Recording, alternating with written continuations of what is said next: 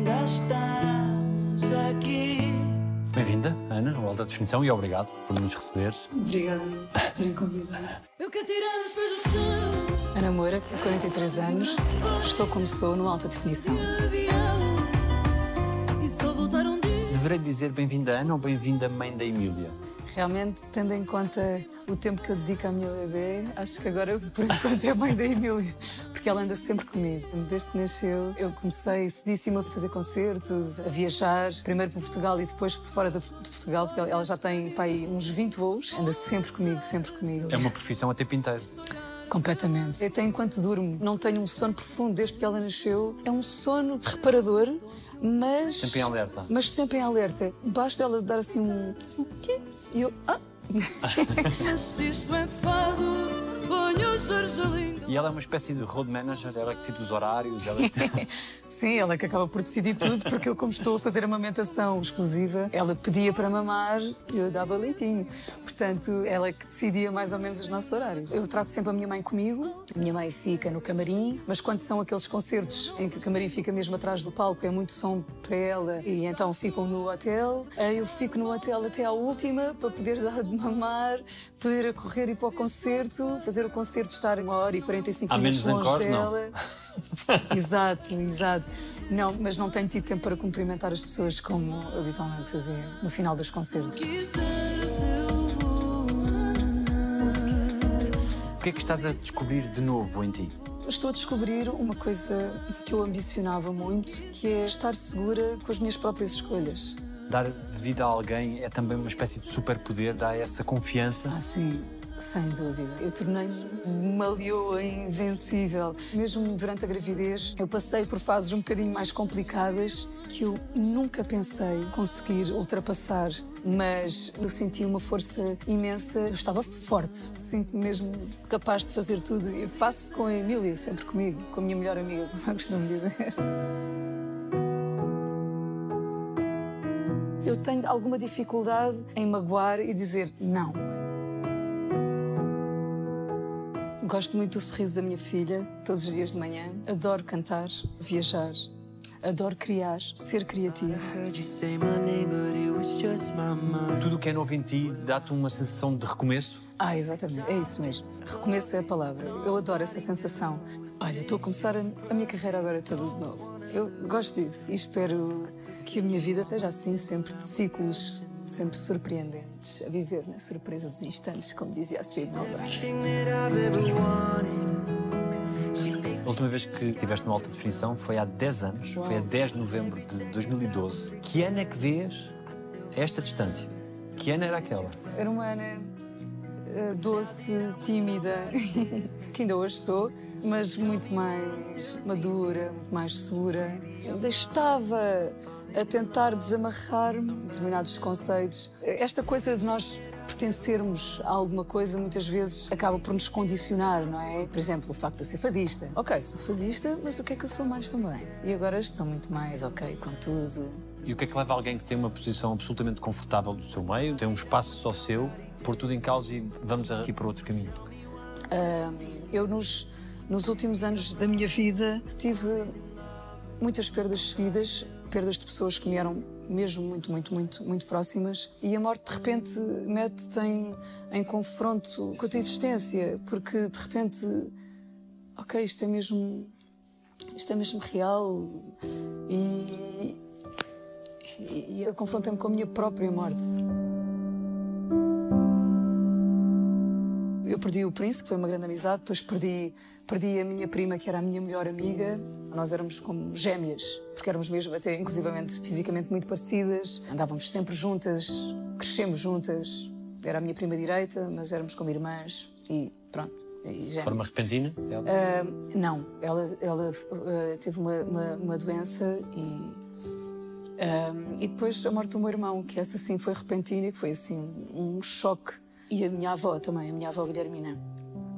Ou seja, sei lá, isto fez-me primeiro perceber que será que eu estou a dedicar o meu tempo às coisas certas, pôr isso tudo na balança, porque eu gosto, gosto muito do que faço, mas também eu amo as minhas pessoas, não é? E depois de repente, sei lá, Pensas, será que não dei uh, a atenção devida, não dediquei o tempo necessário às pessoas?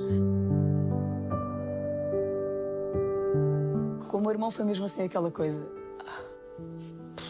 Foi mesmo aquele choque. E, e pensar, Estavas ok, vou fazer. Estava, estava, estava em casa. Estava ali no sofá. Como é que deram notícia? Uh, foi a minha sobrinha. Foi a minha sobrinha que me ligou.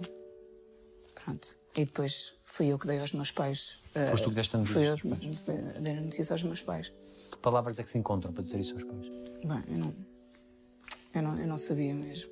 Eu não sabia o que dizer. Eu nem, sei, eu nem sei como é que eu disse. Não sei, porque eu cheguei à porta dos meus pais, parei antes. Em pânico. Eu, nem, eu não sabia, não sabia. Eu, quando cheguei, ainda, ainda dei uma dúvida. Ainda, ainda deixei na dúvida que a coisa não tivesse mesmo acontecido, mas que tinha acontecido um acidente. Dei um comprimido a cada um para se acalmarem, depois pronto. Eu pensei, é que nós vivemos a vida hum, a querer muitas vezes agradar aos outros e eu de repente senti uma urgência enorme em não perder tempo, em querer viver, que afastei-me quase de, de toda a gente. Conheci pessoas novas que chegaram à minha vida. Tinha essa necessidade de conhecer pessoas que, que nem sequer estivessem muito ligadas à minha carreira e descobri um mundo totalmente novo, pessoas novas que mostraram que, que era possível ser de tantas maneiras, tão diferentes. De repente sentir que numa vida nós podemos ser realmente muitas coisas, não é? E para isso também o tempo urge. Embarca em mim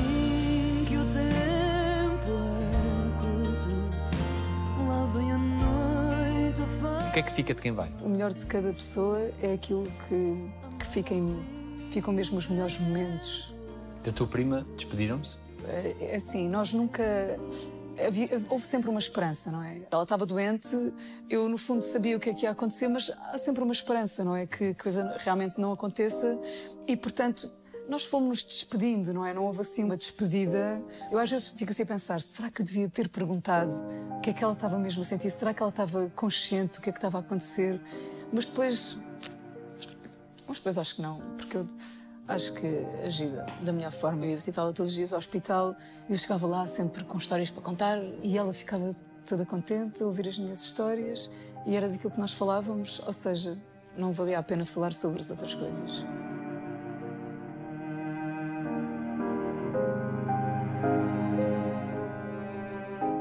Escreveste uma música de Natal muito pungente.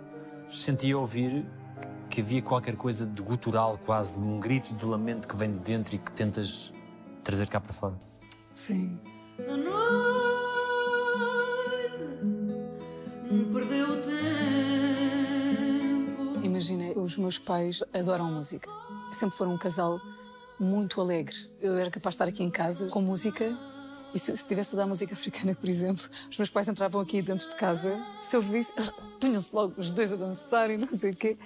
Mas desde que este infortúnio nos aconteceu, eles recusam-se a ouvir música, não querem, pronto. Nós passámos aqui em minha casa o Natal e estamos aqui sentados à mesa, só eu, meu pai, a minha mãe, a minha sobrinha, filha do meu irmão, e, e eu. E eu, entretanto, pus um vinil de Otis Redding, que os meus pais adoram, e assim, assim baixinho. Depois, passado um bocado no final do jantar, eu vou buscar a guitarra, começo a tocar um fado e a cantar, a puxar por eles. De repente, o meu pai começa a cantar. Repente, estamos num ambiente musical e eu fiquei mesmo feliz com aquilo, porque acho que a música ajuda muito. Nós podemos estar mesmo tristes, tristes. Se ouvirmos uma determinada música, ela pode mudar-nos completamente o estado de espírito. E depois, eh, nos dias seguintes, a ouvir a minha sobrinha a cantar. Estava aqui em casa e estava sempre a puxar pela minha sobrinha. Oh, Bruna, vamos fazer as duas uma música. E entretanto comecei a escrever aquela música e a música começou realmente com um grito.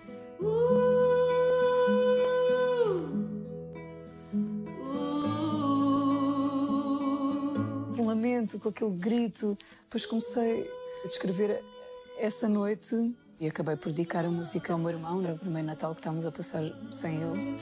Tu já não escutas A voz do vento. Tu já não escutas a voz do vento, a voz do mar. Tu já não escutas a voz do vento, tu já não escutas a voz do mar. Eu acredito mesmo que ele está-nos sempre a escutar aqui. Porquê é que era uma pessoa especial? Tantas razões, mas era um, um rapaz muito sensível. Por exemplo, ao jantar, adoramos todos comer, somos uma família que adora comer. E ele sabia sempre quais eram as partes favoritas de cada pessoa que estava na mesa. E ele, Ana, toma esta parte. Ele servia aos outros primeiro, em vez dele próprio, sabes? Era tão sensível, assim, cuidadoso mesmo. Este cuidado dele, esta sensibilidade de estar atento àquilo que deixava os outros agradados. E depois adorava uh, ouvir-me cantar, adorava a minha música, celebrava isso comigo de uma forma muito bonita. Tivemos aqui uma noite antes dele partir, que, que é uma noite que eu gosto de lembrar porque é uma noite que me faz sentir, ok, eu tive aquela noite com ele. Estive a mostrar este meu disco novo e ele a reagir muito bem. Um dia antes, um, pronto, daquilo acontecer, nós trocámos umas mensagens e ele estava só a dizer: Ana, estou a ouvir isto outra vez, uau, esta é espetacular, esta. E, e ele a dizer: Mas a minha favorita é o Sozinha Lá Fora. E essa troca de mensagens está no artwork deste disco, porque este, este, disco está cheio de histórias minhas e esta música acabou por ser a minha dedicatória a ele, porque foi a música favorita dele. Ele a dizer: Esta vai bombar mais que o desfaz. Não quero ficar música mais introspectiva, mas é muito linda e será para sempre a música dele. Aliás, a música chamava-se Entrega, mas como ele escreveu na mensagem, Sozinha Lá Fora, irá para sempre ser Sozinha Lá Fora. E eu mudei o título. Sentiste-te com força e com braços para abraçar os teus pais, a tua sobrinha? É assim, as pessoas viam essa força. Eu não a senti, confesso. Eu estava desesperada a procurar o que é que se faz numa situação destas. Reservavas os teus momentos para ti. Exato. E tem sido sempre assim ao longo da vida? Os momentos mais difíceis tentas superá-los uh, sozinha? Tendo a isolar-me, sim, sim. Eu não, não gosto, por acaso, não gosto muito de partilhar. A minha mãe costuma dizer quando eu era pequenina, acontecia qualquer coisa eu desaparecia. E lá para mim estava lá num cantinho a chorar. Quando estou triste, eu prefiro estar isolada, a recompor-me, ganhar força para depois conseguir. E não mostrar a tua tristeza aos teus mais próximos? Pois, porque, não é? Às vezes, do que é que isso serve, não é? Isso não te torna uma mulher mais só? O Pedro está-me sempre a dizer isso também, realmente. Mas porquê é que não desabafas com alguém? Porquê que não falas com alguém? Não sei. Não sei.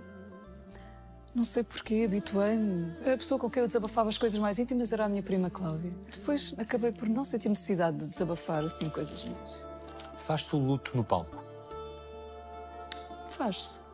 Por exemplo, quando soube da morte do príncipe, eu estava em turnê nos Estados Unidos e eu tive que fazer aquela turnê, não é? Completamente também foi assim uma coisa assim de choque.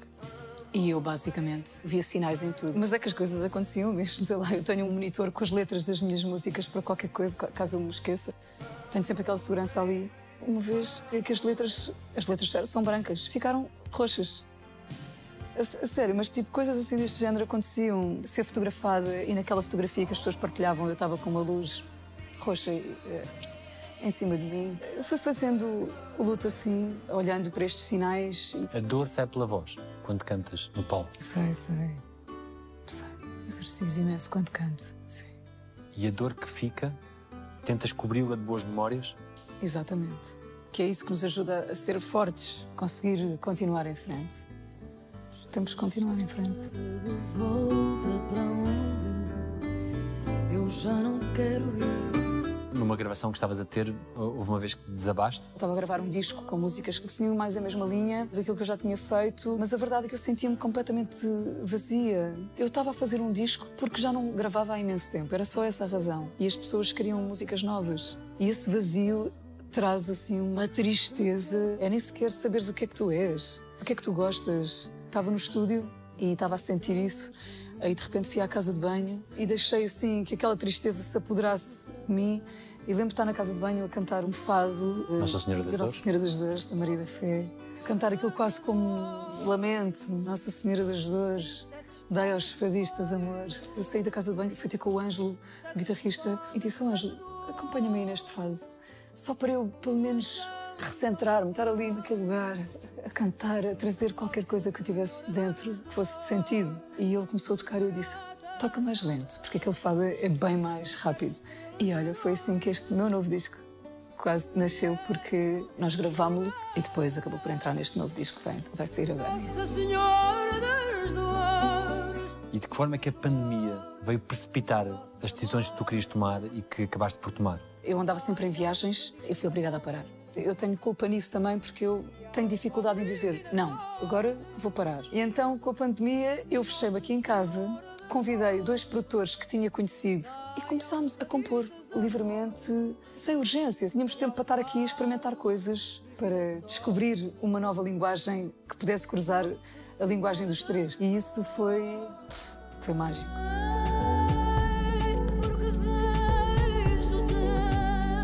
Já vinha a sentir que tinha sonhos que não iam ao encontro dos sonhos das pessoas com quem eu trabalhava.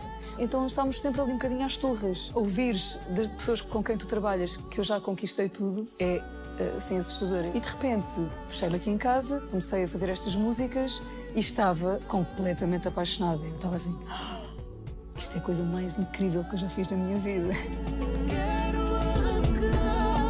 Repente eu fiquei isolada a trabalhar naquilo que me deixava completamente apaixonada e eu estava segura daquilo. E pensei, estar isolada se calhar é uma coisa que funciona, não é? E então pensei em começar a escolher muito bem com quem é que eu estava e de quem é que eu ia ouvir a opinião. Eu quero estar segura, porque estas pequenas opiniões por vezes causam-nos uma insegurançazinha, tiram-nos força numa outra situação. Querias ser como as andorinhas que é que são rainhas a voar as linhas da liberdade? Sem dúvida. Tenho estado num voo incrível. Soltas asas. Solta as asas, volta às costas, ser forte, Claro. avança para o mar, sobe em costas, faz apostas, na sorte e não no azar. Exatamente. Pronto, que é sempre uma incógnita, não é? Há sempre riscos, O risco maior seria não tentar. sem dúvida. Eu quero me apaixonar, eu quero fazer coisas que eu quero fazer, não que outros acham que eu deva fazer. Já na altura do desfado, quando eu fui gravar também em Los Angeles, lembro-me de haver muita gente a criticar, uma fadista a gravar com um produtor americano, com músicos americanos que não percebem nada. Não estava a gravar fado tradicional puro e duro. Eu lembro-me de pensar, esta experiência já ninguém me tira. E, e é isto que eu quero. Saudade que eu tenho de ter saudade, saudade. Sentes-te hoje mais livre. Sinto-me muito mais livre, sim. Passar ao lado da vida é, é fazer coisas que outras pessoas acham que é, que é o que deve ser feito. Muitos preconceitos que as pessoas têm vêm dos seus próprios receios. As pessoas estiverem bem consigo próprias, estão livres, estão na sua vida. O que é que interessa? O que é que as outras pessoas fazem com as suas vidas? O que, é que mal é que isso traz à sua vida? Vale sempre a pena de perseguir aquilo que nós julgamos ser o justo e que nos faz felizes. Tenho uma janela aberta no meu peito escancarada. Para onde é que dá a tua janela escancarada? Neste momento dá para um sol irradiar de felicidade com um sorriso da minha bebê todos os dias de manhã. Olha sempre assim, ah, sinto que ela é muito simpática. Ser mãe dá forças e também dá medos. Também dá medos. Já andava com alguns medos, por exemplo, nas viagens de carro e, e de avião. Ultimamente andava a acusar ali uma tensãozinha e a viajar com ela acentuou isso um bocadinho. Houve um dia que eu tive mesmo assim ah, quase um ataque de pânico, estava mesmo estressada, porque estávamos numa viagem fora de Portugal, em Espanha, e não conhecíamos a estrada e não era eu que ia a conduzir. Eu tive que ir para o volante para estar no controle, porque eu estava cheia de medo que alguma coisa acontecesse. Estávamos a viajar à noite, estradas que nós não conhecíamos, mas acho que já estou a conseguir ultrapassar. Nas viagens de avião, ela vem ao meu colo e vem assim olhar para mim a rir-se e toda contente. E eu, opa, quem diria? E que espaço é que há para a mulher? O que é que quiseste manter de teu e da tua rotina agora, depois de seres mãe? Eu acho que tenho estado a conseguir. É claro que quero conquistar mais espaço para mim, mas ainda estou naquela altura em que não consigo programar nada que não inclua. Mas amanhã vai ser a primeira vez que vou deixá-la a dormir em casa da minha mãe. E vai ser a minha primeira experiência. Sinto falta também de convívio, de estar com os meus amigos. Há rituais, por exemplo, cuidar de mim é uma coisa que me faz sentir muito bem. E esse ritual eu nunca deixei de parte, mesmo durante a gravidez. Eu uso mil cremes. um creme para a testa, um creme para... Tenho a pele super oleosa, tendência para borbulhas. E ela espera por mim, está ali ao meu lado. E eu ponho o meu ritual de manhã e à noite os meus creminhos todos. Sinto que esse é um miminho que eu me permito e consigo fazer com O que é que ser mãe é diferente do que imaginaste? A minha mãe é uma mãe super galinha e nós tendemos a mimetizar as nossas mães, não é? é uma mãe super dedicada e eu com os meus gatos também sou super dedicada e previa que com uma filha eu iria abdicar muita coisa e até durante a gravidez foi uma incrível surpresa. Por exemplo, a ideia da transformação do corpo era uma coisa que me assustava. Vou ficar com o corpo completamente deformado, não vou gostar de me ver. Mas amei ver o meu corpo grávido, amei ver a minha barriga. E eu senti o facto de estar grávida com o corpo transformado não fez de mim menos atraente. Momento em que soubeste que ias ser mãe foi de susto, foi especial? Eu estava ok em engravidar, mas para o Pedro era assim um bocado mais assustador, porque ele estava no início da carreira dele, ele também é músico, e precisava mais tempo para dedicar ao início da carreira. Então, quando recebemos a notícia, ficámos assim um bocado assustados, mas gravitávamos do estado de euforia. Ah! Os! Como? Por que vamos fazer isto? Mas imagina, eu tinha concerto na Áustria e o Pedro veio comigo, mas eu, entretanto, apanhei Covid e fiquei fechada no hotel. O Pedro depois apanhou comigo também e ficámos 16 dias fechados no hotel. E aconteceu. Não tínhamos mais nada.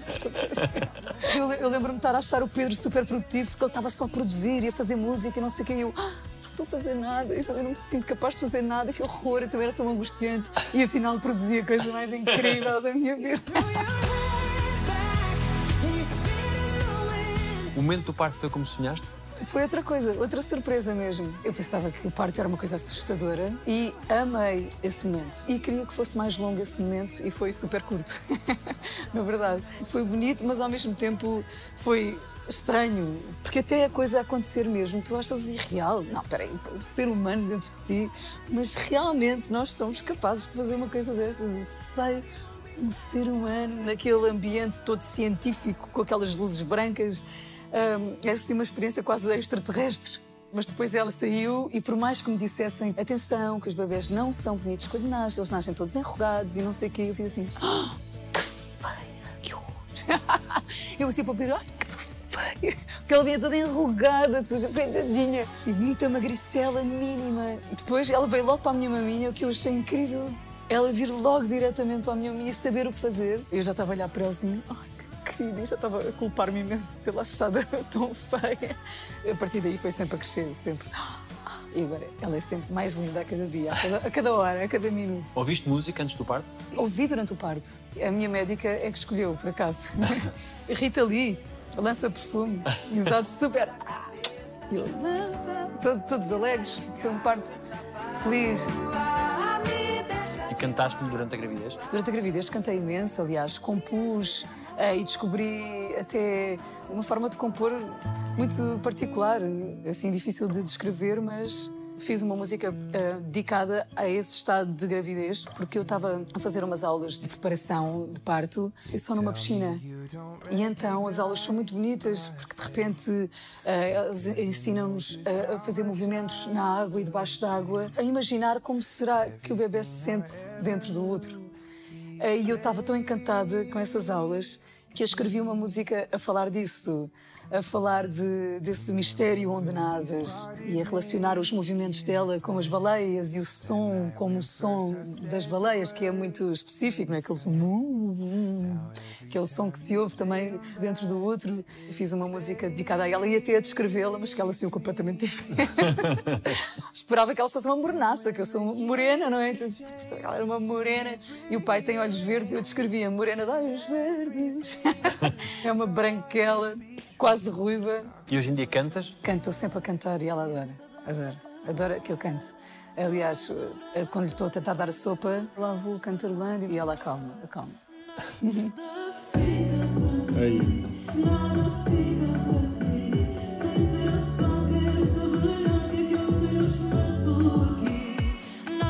que é que tem sido mais desafiante? Eu amamentei exclusivamente até aos seis meses e agora que ela fez os seis meses, eu tenho que começar a introduzir as sopas.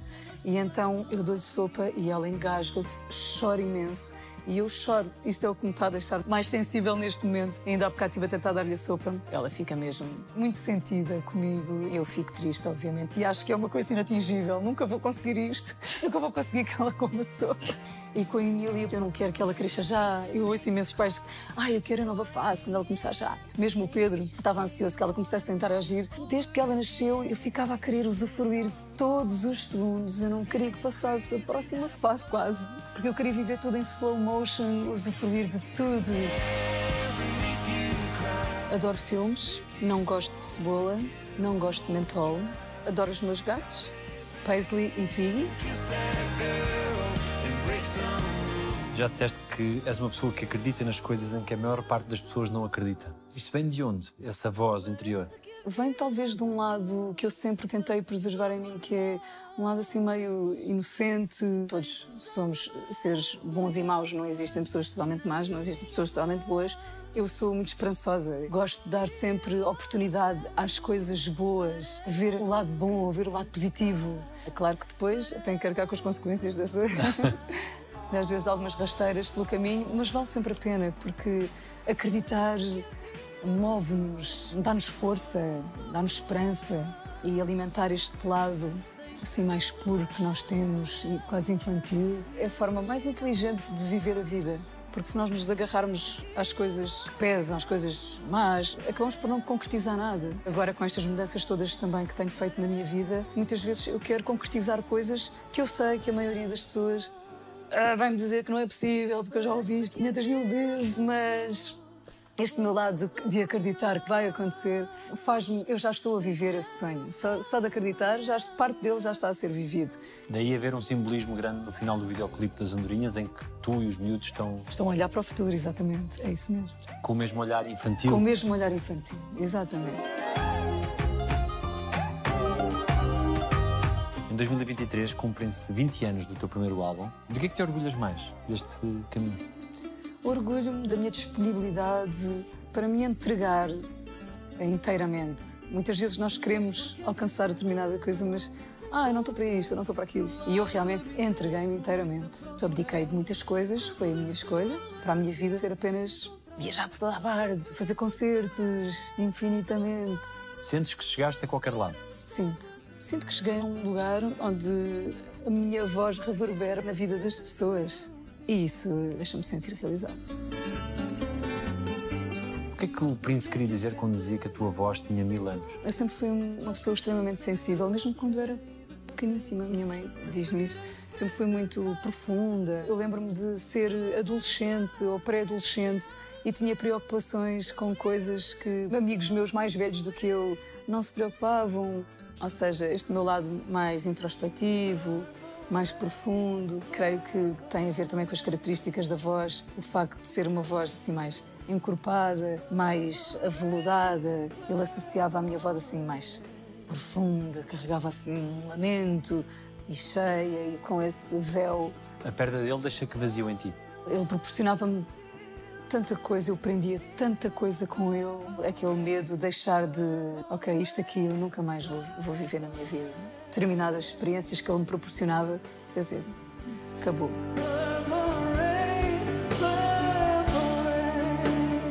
Nós vivíamos esta distância, mas éramos duas pessoas extremamente solitárias. Esta vida de andarmos sempre a viajar de um lado para o outro nós ficamos solitários, não é? Nós às vezes estamos cá, mas os nossos amigos nem sabem se nós estamos cá, nem deixam-nos nos convidar inclusivamente para as coisas. Na ideia deles, nós nunca estamos cá. E o Príncipe também, por ser aquela estrela planetária que era, era uma pessoa solitária, não é? E nós fazíamos muita companhia um ao outro por telefone. À noite ficávamos horas a falar sobre o que é que nos estava a estimular no momento, o que é que nos deixava entristecidos. Pois é, ele era uma pessoa tão genial em tudo, que eu às vezes estava a viver uma coisa qualquer e ele não estava lá fisicamente e eu sentia assim, como se ele estivesse ali, porque ele tinha assim um humor engraçado. E então parece que sentia assim, Ei, tipo, eu estou aqui, estou a ver o que tu estás a ver, estou a participar nisto também, sabes? Foi esse vazio, não é? Mas lá está, ele deixou coisas em mim.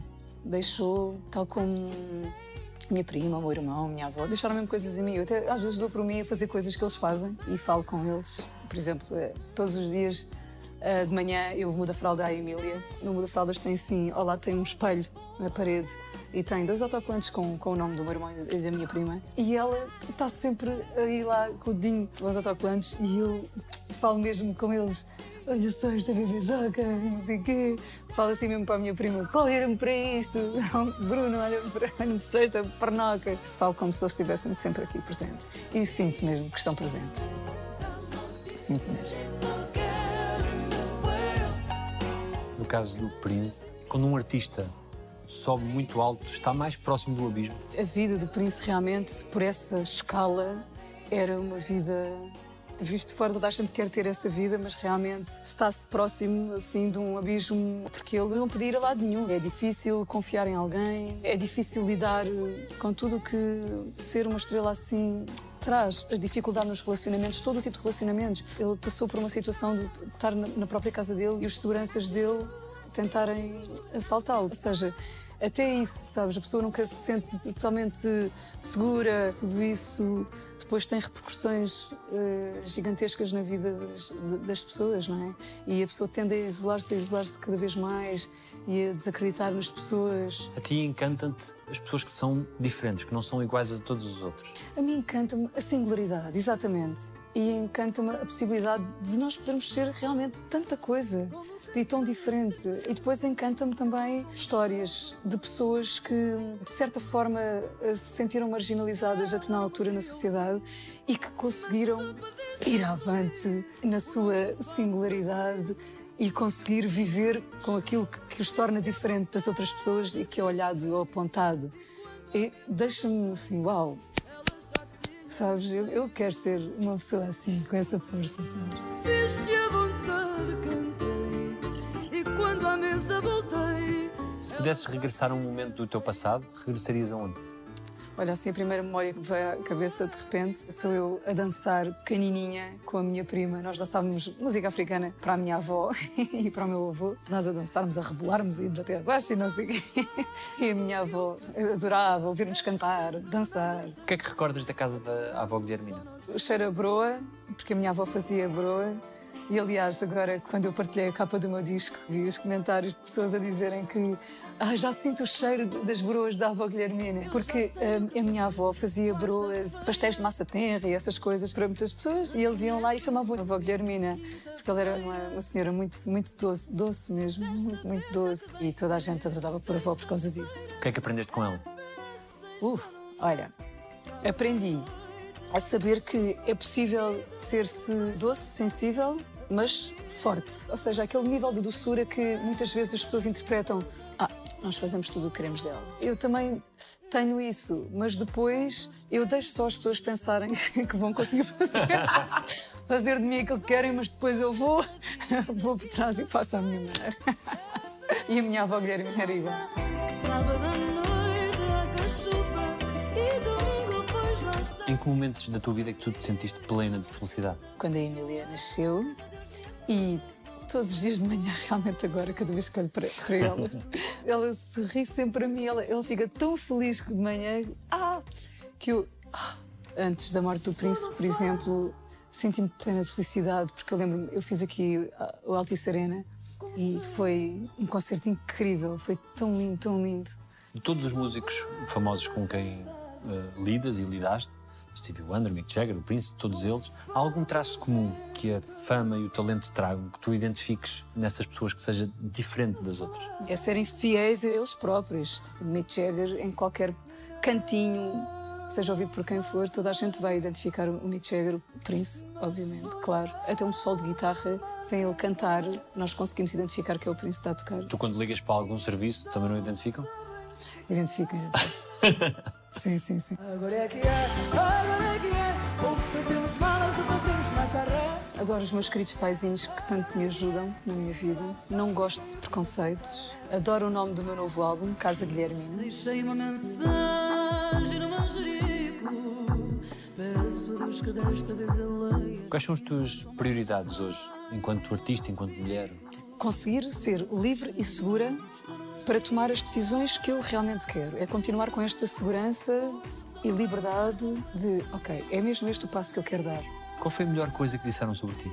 A minha mãe dizer-me que eu sou a luz dela e ouvir os meus pais, mesmo que não entendam certos passos que eu dê, a valorizarem-nos, eh, é uma coisa que me deixa super feliz. O facto de eu conseguir fazer alguma diferença na vida de alguém de forma positiva também são coisas que me deixam mesmo feliz.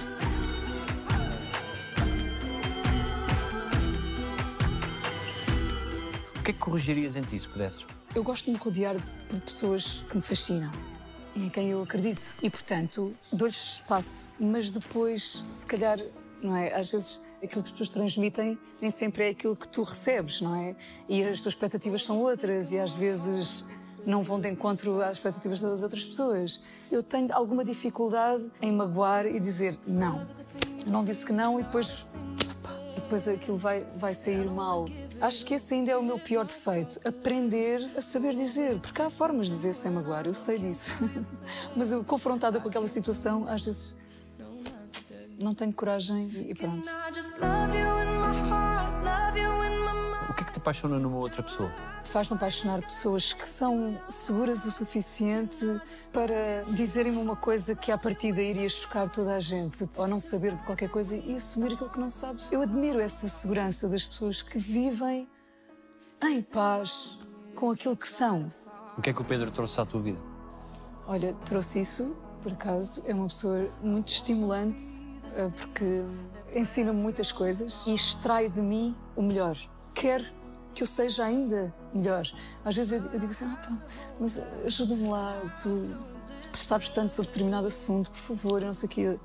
Ele disse, Ana, tu sabes sobre esse assunto. E ainda bem que ele fez este trabalho comigo, porque eu de repente, pá, é verdade que eu realmente eu sei fazer isto, eu posso fazer isto sozinha.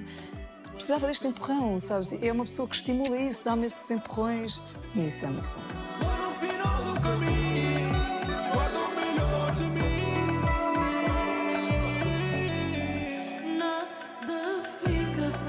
Alguém te deve um pedido de desculpas?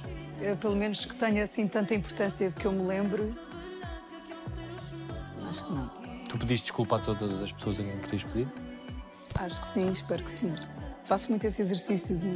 Espera lá, aqui esta pessoa ficou sentida com esta situação, bora lá falar sobre isso. Eu quero falar, eu quero perceber o que é que te fez sentir assim. Deixa-me perceber para eu não é, poder ajudar ou poder pedir desculpa. Se te fosse garantida uma resposta a uma qualquer pergunta tua, o que é que tu querias mesmo saber? Se realmente existe mais alguma coisa para além desta vida, eu sinto que existe qualquer coisa. Sentes os teus que partiram? Exato, sinto. E gostava de saber se existe de facto. Estou sempre a, a chamar. Cláudia, dá-me um sinal. Bruno, estou sempre por favor, dá-me um sinal. Para acreditar que existe continuidade, não existe só isto. E que há um sentido para aquilo que fazemos aqui? Exatamente. Quem gostarias que a Emília dissesse um dia que foi a mãe? Gostaria que ela me dissesse que eu fui a mãe que a deixou ser livre, que a fez sentir amada e livre para ela ser quem ela quer ser. O que quer que seja. Que não seja sobre mim e que seja só sobre ela.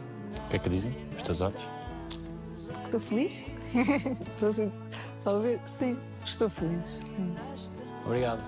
Obrigada. Muito obrigada. Obrigado. Boa. Muito fixe. Muito Obrigada. bom, obrigado.